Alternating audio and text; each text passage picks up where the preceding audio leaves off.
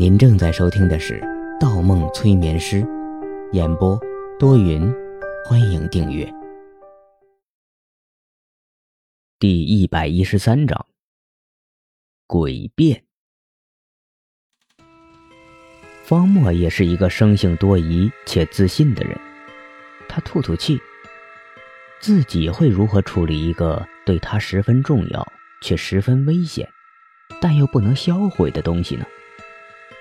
也许带在身边，而不是带在身上，放在目光所及之处，这样才是最安全的。如此说来，应该在李伯常的办公室里。局长的办公室人人敬畏，把那东西藏放在那里，应该是最安全的。情况怎么样？方墨刚走出审讯室，李伯常便从隔壁房间里迎了出来。目光锁在方墨的身上，阴沉的脸上如同浮上了一层青灰。方墨喘了一口气，如释重负一样放低了声音：“唉，有些眉目。药宝山说毒品被藏在一个桥洞底下。桥洞。”李伯常把这两个字在嘴里反复嚼了几遍，眼睛一亮：“什么桥的桥洞？高架桥？”还是石拱桥，冀州不大，可桥不少，光老城区的旧桥就十几座。他具体怎么说的？方墨耸耸肩膀，望向李伯常。这个他没有说。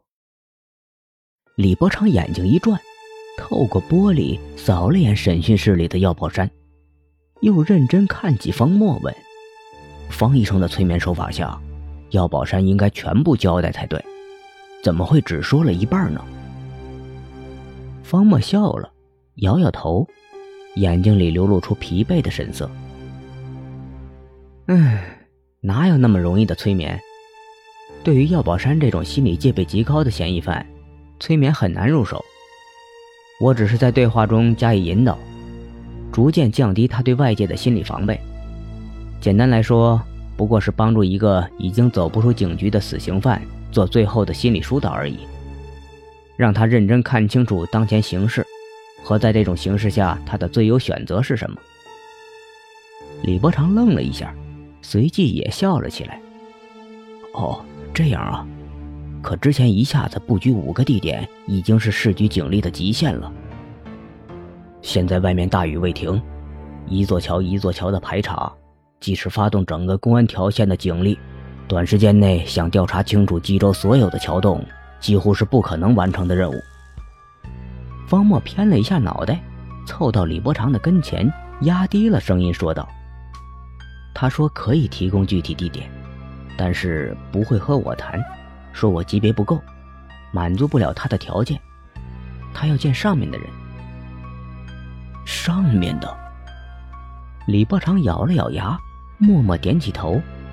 疑惑的神色里，不知在思量什么。方墨接着说：“我没有答应他，和他磨了半天也没有什么收获。药宝山这个人，您应该有所了解，会的东西不少。虽然那天我打碎了他一只隐形眼镜，谁能保证他身上没有其他可以迷惑正常人的东西呢？所以我建议李局长暂时还是不要。”说到最后。方医生抬起眼，瞄向李伯常。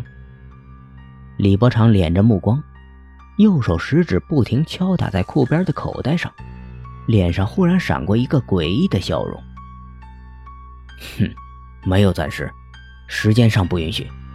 不入虎穴，焉得虎子？我亲自去会会他，看看他到底要什么条件。说完，李伯常又抬头对方墨点点头，同时伸出手。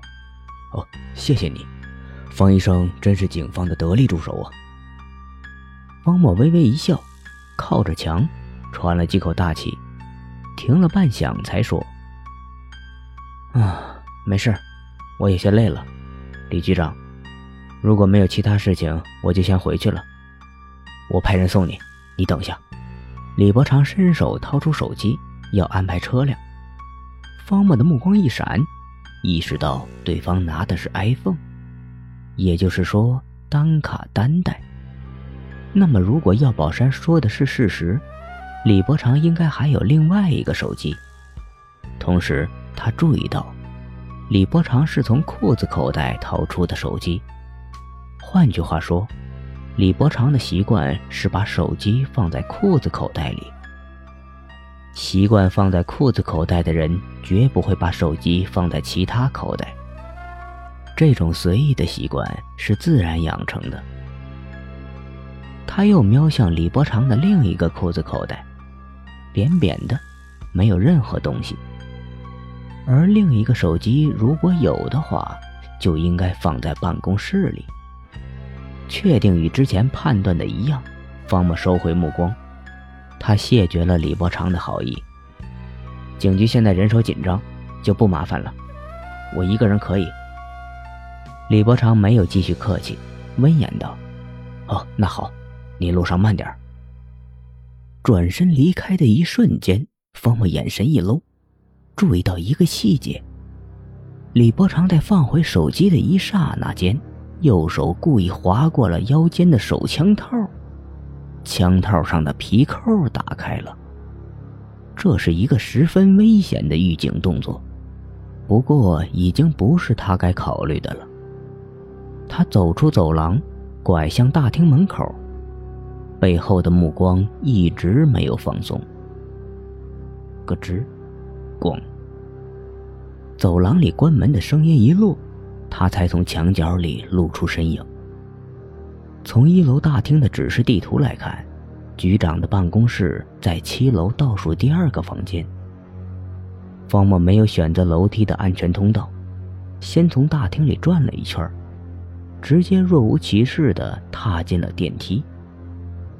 到处都是摄像头，他无论怎么到达七楼，都会被监控室的警卫发现行踪。不如就装作正常去七楼。之前他长时间停留在一楼，与李伯常在一楼会面的画面，应该已经被警卫所关注。但警卫不会记得之后一个小时内李伯常没有回办公室，而他只要装作去七楼找李伯常就可以。来到李伯常的办公室门前，他敲了敲门，同时打量起门锁。房间里没人应答，他点点头，在摄像头下转开了锁把，微笑着打开了房门。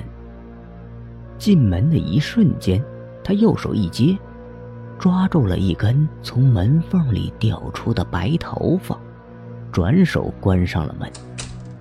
方墨倚着房门，长长吐出一口气。一个生性多疑且自信的人。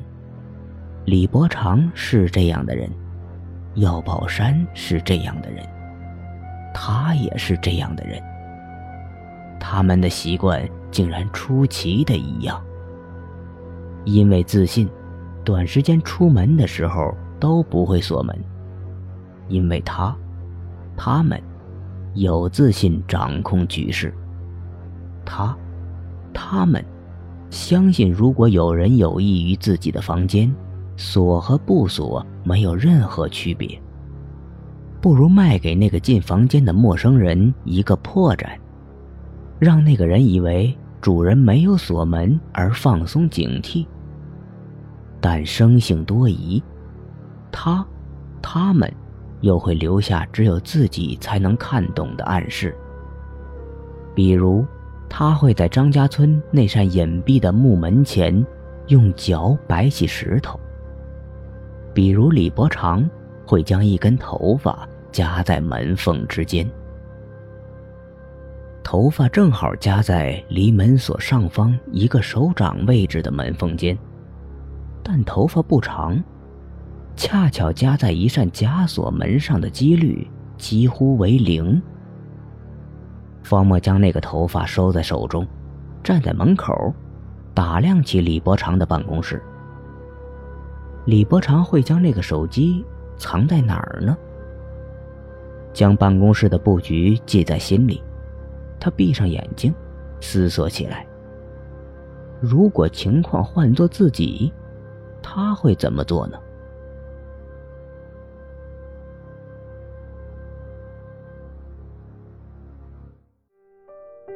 本集播放完毕，喜欢请投月票，精彩继续。